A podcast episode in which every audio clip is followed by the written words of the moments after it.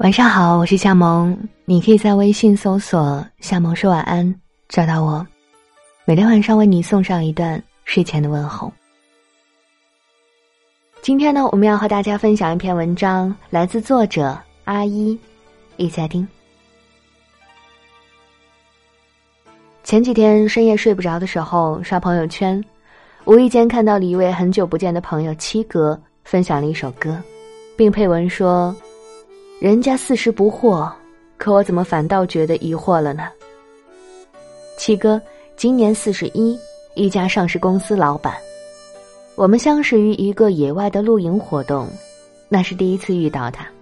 或许是因为爱好运动的原因，他身上并没有生意人那标志性的啤酒肚，代替的却是挺直的腰板、精瘦的四肢和因为梳着大背头而显得略高的发际线。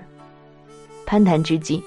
发现他虽是上市公司老板，身上却没什么架子，难得的真性情。野营活动每个月会举行一次，一来二去的也就和七哥越来越熟。他虽忙，但几乎每次活动他都尽量参加。有时候活动结束的早，我们几个聊得来的朋友还会小聚一下，或茶馆，或路边摊。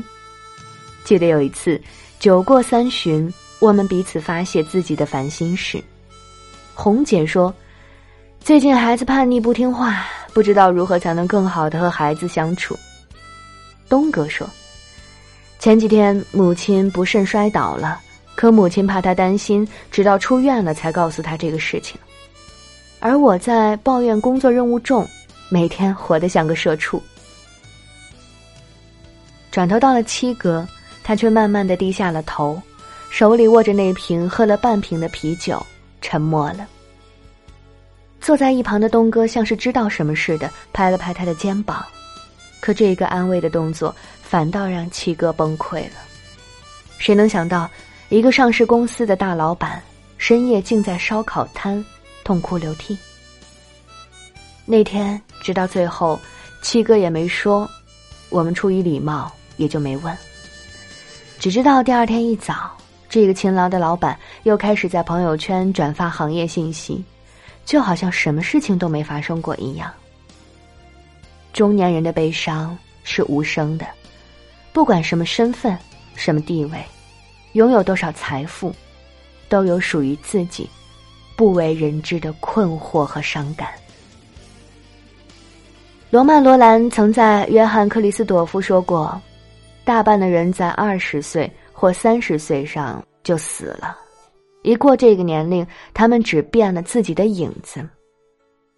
以后的生命不过是用来模仿自己，把以前真正的人味儿的时代所说的、所做的、所想的，一天天的重复，而且重复的方式越来越机械，越来越脱空走板。中年人的生活便是这么一个毫无波澜、无限循环的重复。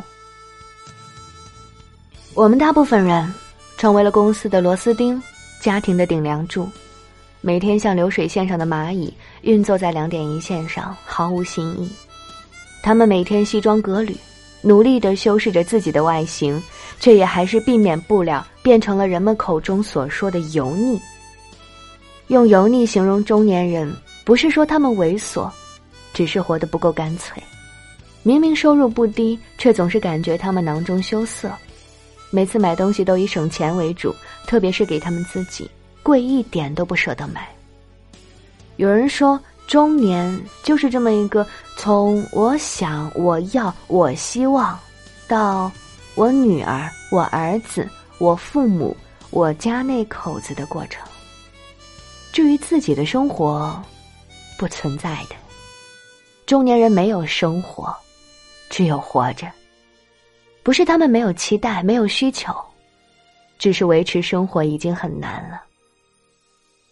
马东曾在十三幺说过：“我的人生底色是悲凉，悲凉就是无从反抗。”我能理解马东说的所谓的悲凉，这种悲凉不是与生俱来，而是走过半生，经历了太多，也看了太多，有欢喜，但更多的是失望。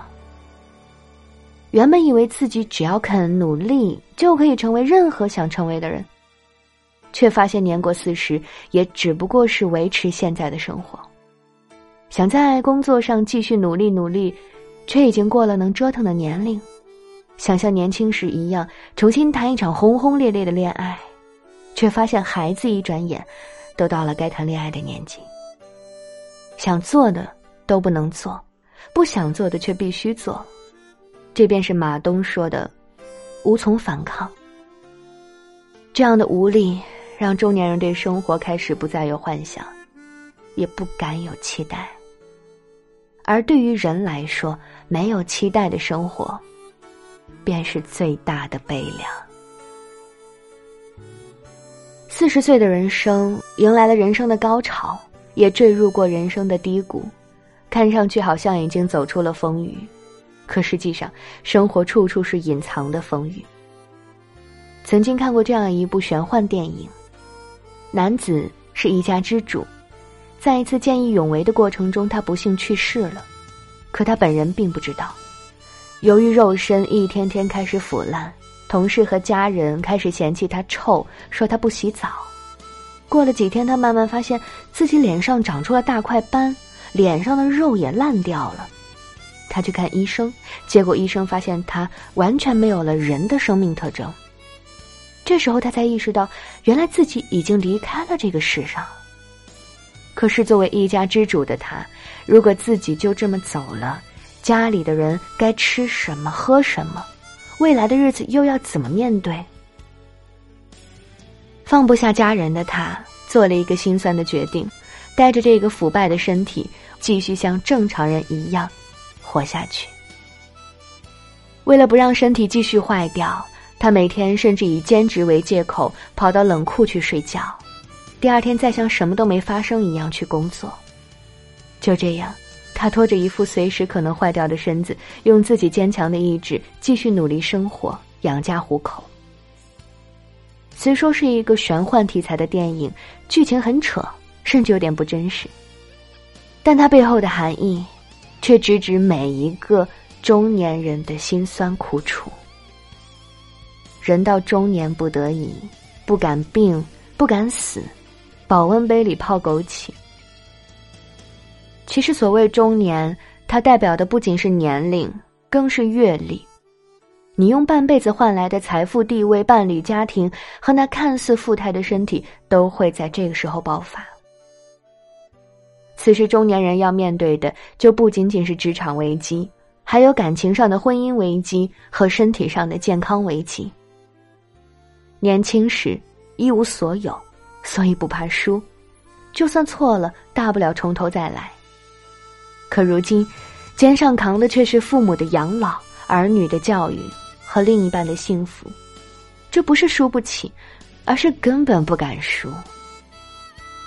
也难怪会有人说：“前怕狼后怕虎，人到中年胆如鼠。”四十岁的人生看似什么都拥有了，却也因为拥有而害怕失去。他们小心翼翼的活着，只为了爱的人能更好的活着。张爱玲说过：“人到中年，时常会觉得孤独，因为他一睁开眼睛，周围都是要依靠他的人，却没有他可以依靠的人。他们工作上出了问题，不敢和父母、伴侣说，怕他们担心；夫妻感情不和，不想和孩子说，怕孩子有心理负担，影响学习；心情不好，也不会和朋友说，因为他们的生活也同样艰难。”不愿意再给对方添负担，于是，他们习惯进家门前，在熄了火的车里静静的发会儿呆，和自己说说话，然后一个人悄悄流泪。或许这并不能改变什么，但也算是暂时逃离生活压力，给自己一个喘息的空间。有人说，中年人掌握着这个社会大部分的人脉资源，可即便如此，也阻止不了孤独感的来袭。认识的人越多，能倾诉的人就越少，因为他们知道情绪稳定是一个成年人的基本素养，不随便透露自己的不堪，才能在别人眼里看起来更加靠谱、有能力。一味压抑自己的情绪是不好，我们都知道。可那又能怎么样呢？就像韩寒说的那句：“小孩子才分对错，大人只讲利弊。”中年人早已经戒掉了情绪，他们与孤独为伴，只为了更加强大，在离开之前能够拥有刹那般的自由。一直认为，如果这世上真的有超人，那他们一定是化身成为我们身边的那个为了生活奔波、努力守护家人的中年人。他们拼尽全力，努力奋斗，默默扛起了一家人的期望，却总是谨慎谦虚的说自己高不成低不就，一事无成。亲爱的中年人，你已经很棒了，请别再对自己这么刻薄了，好吗？回头看看你可爱的孩子、爱你的伴侣和身体健康的父母。这难道不就是你努力过的证据和存在的意义吗？难过的时候，哭一哭，不丢人。中年人的坚强不是不落泪，而是即使看清了生活的不堪，仍愿意为了爱的人去追寻那些值得欢笑的美好。写文的前一天，我又看到七哥在朋友圈分享一首歌，我还年轻，我不由得笑了。中年人的鸡血，要学会自己打给自己。如果生活注定如此疲惫，那希望我们的灵魂永远年轻，永远热泪盈眶。点个再看，向身边那个默默付出的中年人致敬。好啦，这篇文章就和你分享到这里，我是夏萌，祝你晚安。做个好梦。